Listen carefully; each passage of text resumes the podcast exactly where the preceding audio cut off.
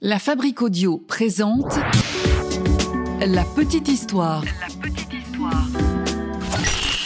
www.lafabriqueaudio.com Aujourd'hui, on va parler de la romancière la plus célèbre de notre siècle, la créatrice de la saga d'Harry Potter, Joanne Rowling, plus connue sous le nom de plume de J.K. Rowling.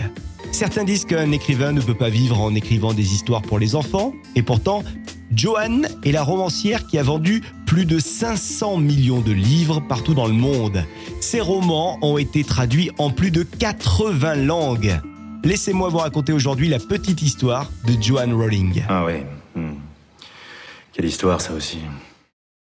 Bonjour à tous et bienvenue dans un nouvel épisode de La Petite Histoire. Je suis Florent Mounier. C'est Alina de Brocéliande qui a écrit et réalisé ce podcast de La Petite Histoire, un podcast produit par La Fabrique Audio. Retrouvez-nous sur le www.lafabriqueaudio.com et sur les réseaux sociaux de La Petite Histoire. On est sur Twitter, Insta et Facebook. Aujourd'hui, je vous invite donc à découvrir l'histoire de la maman d'Harry Potter, Joanne Rowling. Tout commence en 1965. C'est l'année où euh, Joanne voit le jour à l'ouest de l'Angleterre. On est dans la petite ville de Yate. Plus précisément, un 31 juillet 1965.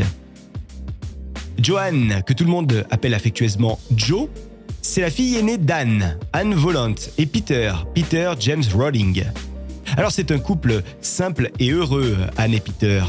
Anne travaille en tant que technicienne de laboratoire, tandis que Peter, lui, il est ingénieur en aéronautique. Et tous les deux, eh bien, ils rêvent d'avoir un enfant. Et, même précisément, ils rêvent d'avoir un garçon. Mais le destin en décide autrement, et c'est donc une petite Joanne qui fait son arrivée. Son enfance à cette Joanne se passe plutôt très bien. La maman euh, entretient un, un joli lien avec euh, sa fille Joanne et elle lui transmet sa passion débordante pour les histoires et pour la littérature. Et, et pas n'importe quelles histoires, hein. non, non, des histoires d'enchantement, des histoires d'aventure, des histoires qui permettent à Jo de laisser libre cours à son imagination. Alors la famille vit à Yate jusqu'en 1969 et là 1969 euh, la famille déménage pour s'installer à quelques kilomètres de là, euh, c'est euh, dans un autre euh, un autre village, Winterbourne. La maison est plutôt grande à Winterbourne et Joe vit là-bas les plus belles années de sa vie d'enfant. Et d'ailleurs, cette enfance dans cette belle maison va l'inspirer plus tard, notamment pour le décor du fameux Fort Private Drive. Les premiers pas de Joanne en tant qu'écrivaine remontent à ses 6 ans. C'est à ce moment-là qu'elle écrit sa première histoire, Un lapin nommé Rabbit. C'est une histoire qu'elle fait découvrir ensuite à sa petite sœur Diane, puis à sa maman Anne. Toutes les deux lisent cette histoire avec attention. Sa sœur et sa mère sont émerveillées par les péripéties rocambolesques de ce jeune lapin et cet enthousiasme familial encourage évidemment Joanne à continuer à inventer des tas d'autres histoires et à les partager ces histoires. Alors près de la maison familiale, il y a aussi d'autres enfants. Ce sont les enfants de la famille Potter. Ouais, ouais, ouais. Ce nom vous dit peut-être quelque chose. En tout cas, ce sont des enfants avec lesquels Joanne se lie rapidement d'amitié. Et lorsque les demoiselles Rowling et les enfants Potter jouent ensemble, eh ben, tout est possible. Les plus grandes aventures s'inventent ici. Joanne crée des scénarios à n'en plus finir, des histoires toujours orientées sur l'univers de la magie. Et pour faire vivre ces histoires, on a besoin de déguisements, de chapeaux pointus, de, de baguettes, de sortilèges, de potions, euh, tout est au rendez-vous. Allez, un petit saut dans le temps, nous sommes désormais en 1974. Jo euh, a alors 9 ans et elle va vivre un événement qui va la marquer euh, à jamais, euh, puisque c'est à ce moment-là que Joanne perd sa grand-mère. Sa grand-mère, c'est Kathleen, une mamie pour qui elle a un fort attachement. Et en plus, ses parents au même moment décident qu'ils vont déménager. On va partir vivre à la campagne, dans un petit village tout près de la frontière du pays de Galles. Un village nommé Tutchill. Donc là, euh, c'est franchement une mauvaise période pour Joe, qui du coup ne garde pas du tout de bons souvenirs de ces années-là, et qui associe ce nouveau village euh, un petit peu à la mélancolie, à la tristesse. En plus, Jo, euh, elle est un peu timide, donc elle a du mal à se faire des amis. Pourtant, elle est très intelligente et elle fait partie de ceux qui ont les meilleurs résultats scolaires de la classe. Mais ça, ça ne l'aide pas vraiment à mieux s'intégrer. hein. On la traite souvent d'ailleurs d'intello. Et puis ajouter à ça qu'elle a une peur bleue de son institutrice, une femme sévère qui n'hésite pas à faire des groupes dans la classe. Elle divise la classe, elle divise les jeunes enfants en fonction de leur niveau de réussite. Alors malgré ça, Jo, elle vit dans un décor à la Charles Dickens et ça, ça lui plaît, même si elle n'est pas heureuse à ce moment-là de sa vie. Eh bien, ces décors euh, l'inspirent quand même énormément euh, pour euh, toutes les histoires qu'elle a en tête. Sa maison à elle se situe tout près de la forêt de Dean, une forêt que, que Jo aime imaginer comme étant hantée. À cette époque, elle traverse régulièrement cette forêt.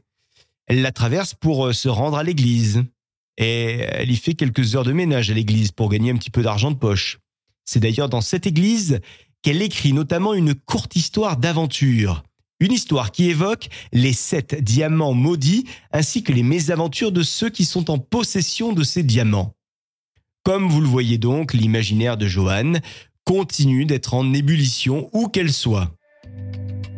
Les années passent encore, nous sommes désormais en 1980, Jo est alors adolescente et elle commence à se passionner pour les langues. En parallèle, elle continue à inventer ses petites histoires à elle, mais elle évolue dans sa manière de les raconter. Elle donne à ses petites histoires un ton plus sec, plus euh, ironique. Et c'est ce ton qui va la suivre ensuite et qui va devenir sa patte à elle, son style d'écriture, un style reconnaissable entre mille. C'est dans ces mêmes années que la mère de Jo, Anne, tombe malade on lui diagnostique une sclérose en plaques. Alors Jo, elle fait tout son possible pour ne pas montrer sa tristesse euh, à sa famille, euh, à ses amis et puis surtout à sa maman, mais euh, pour elle c'est à nouveau un chamboulement. Elle fait face à la dégradation de, la santé de sa mère, mais du haut de ses 15 ans, à l'âge où les ados habituellement sont un petit peu dans l'insouciance, eh bien Jo, elle, elle mûrit plus rapidement que les autres. Côté études, Jo obtient un diplôme après avoir passé un an de stage à la Sorbonne à Paris. Et puis elle finit par partir s'installer à Clapham, dans le sud-ouest de Londres. Là-bas, elle va vivre de petits jobs, dont un qui va rester gravé dans sa mémoire. Secrétaire bilingue pour Amnesty International. Et dans le cadre de ce job, eh bien, elle reçoit de nombreuses lettres qu'elle doit lire, décortiquer, qu'elle doit trier, et des lettres qui viennent souvent de personnes qui sont condamnées à mort des personnes qui doivent lutter pour rester en vie et qui donc envoient ces lettres à Amnesty International. Ce sont des victimes, des victimes de, torture, des victimes de régimes totalitaires. Et alors elle, elle lit euh, toutes ces lettres une par une. Et chaque fois, ça peut pas rater. Elle est bouleversée. Euh, euh, elle en fait même très souvent des cauchemars. C'est vraiment une époque là aussi un petit peu dure pour elle. Alors à cette époque d'ailleurs, sa passion pour l'écriture ne la quitte toujours pas. Ça lui permet aussi de se concentrer sur sur d'autres choses peut-être de temps en temps plus légères. Elle écrit deux romans à ce moment-là, mais ces deux romans ne seront jamais publiés. Année 1990, une année qui à nouveau va changer sa vie. Oui, parce que c'est enfin le moment où germe l'idée de cette histoire passionnante euh, qui va faire d'elle la romancière que l'on connaît, l'histoire d'un apprenti sorcier, j'ai nommé Harry Potter. Et cette même année 1990, Jo décroche aussi un job comme secrétaire à la Chambre de commerce de Manchester. Elle décide donc de s'installer là-bas, à Manchester. Et c'est lors d'un voyage en train que l'inspiration lui arrive. Elle est là dans son train et elle imagine d'un coup l'histoire d'un petit garçon qui ignore qu'il est un sorcier et qui reçoit une invitation pour se rendre dans une école de sorcellerie. Alors que le train est en marche, faut imaginer dans quel état euh, Jo se trouve. Hein. Elle est surexcitée par ce personnage qui vient euh, de débarquer dans sa vie euh, quelques minutes avant. Et du coup, bah, il y a plein d'idées qui lui arrivent, qui naissent, qui jaillissent de toutes parts. Ça n'arrête pas dans sa tête, c'est en ébullition. Sauf que Jo, elle est dans le train et devinez quoi, ce jour-là, elle n'a rien pour écrire, pas de stylo, pas de papier, rien. Donc elle fait tout de mémoire. Elle passe l'intégralité de son voyage à imaginer cette histoire du petit sorcier, à identifier les personnages, notamment celui de Ron, pour lequel elle s'inspire de son ami Shane Harris, mais aussi celui du, personnage de Hagrid. Elle imagine aussi des fantômes qui vont hanter l'école dans un château datant du Moyen Âge qui se situerait en Écosse, le pays où ses parents se sont rencontrés. Donc encore une fois, vous le voyez bien, elle se nourrit euh, de ses souvenirs à elle. À son arrivée à la gare de, King's Cross, énormément d'idées ont déjà pris forme. Et pour elle, c'est une évidence, elle va écrire l'histoire de ce petit sorcier. Alors, elle court le plus vite possible pour aller prendre un cahier, un stylo, et puis elle retranscrit évidemment un maximum d'éléments qu'elle a en tête sur des dizaines et des dizaines de feuilles de papier qu'elle noircit sans, sans arrêter et qu'elle stocke dans une boîte à chaussures. Une boîte à chaussures qui ne la quittera plus jamais. On peut dire que l'inspiration est au rendez-vous hein, ce jour-là pour, pour Joe. Joe qui met donc plusieurs années à développer cette histoire de l'apprenti sorcier. Entre-temps, euh, bah, il y a pas mal de choses qui arrivent dans sa vie. Euh, il y a sa maman qui décède. Et à ce moment-là, elle, elle quitte l'Angleterre. On est en 1992 pour s'installer pendant quelque temps au Portugal. Arrivée au Portugal, elle fait la rencontre de Jorge Arantes, qui est un journaliste, euh, journaliste de télé euh, au Portugal. Et euh, vraisemblablement, c'est le coup de foudre, l'énorme coup de foudre. Quelques mois plus tard, tous les deux se marient. Ils mettent même au monde une petite Jessica, mais le bonheur est de courte durée parce qu'en fait, Jorge est très violent. Et donc, Joe décide de le quitter. Elle divorce à peine quelques mois après la naissance de leur fille. Et à ce moment-là, faut imaginer dans quel état euh, elle se trouve. Euh, jo, elle est totalement perdue, elle est triste, elle est seule avec ce bébé, et donc elle décide de, de prendre le peu d'affaires qu'elle a et de partir s'installer euh, en Écosse, à Édimbourg. Et c'est là-bas en Écosse qu'elle finit l'écriture de son roman. Le premier tome d'Harry Potter à l'école des sorciers est publié en 1997. Et puis bah, vont, suivre évidemment tous les autres tomes, six autres tomes dont le dernier a été publié en 2007. La saga suscite donc un intérêt énorme à l'époque et Hollywood ne tarde pas à lui proposer une adaptation pour le cinéma. Et la suite, vous la connaissez évidemment. J.K. Rowling reste la romancière incontournable de ces dernières décennies. Elle euh, a fait des records de vente de livres à travers le monde. On dit même qu'elle est plus riche que la reine d'Angleterre, c'est dire. En tous les elle continue aujourd'hui à, développer cet univers magique qu'on aime tant, l'univers de ses romans, notamment avec la saga des animaux fantastiques.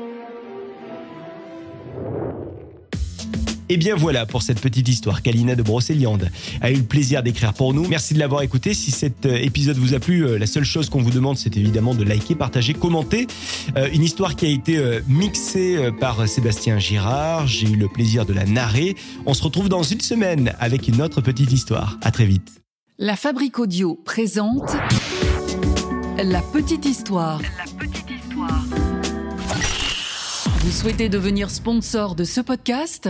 Contact at lafabriquaudio.com. Vous êtes un lieu culturel, une asso, une entreprise. Bah, sachez que la Fabrique Audio crée des contenus pour vous, avec vous. On a plusieurs formats à vous proposer. Si vous avez envie d'en savoir plus et qu'on en parle ensemble, eh bien, n'hésitez pas. Contact lafabriqueaudio.com, la fabrique avec un K. À très vite.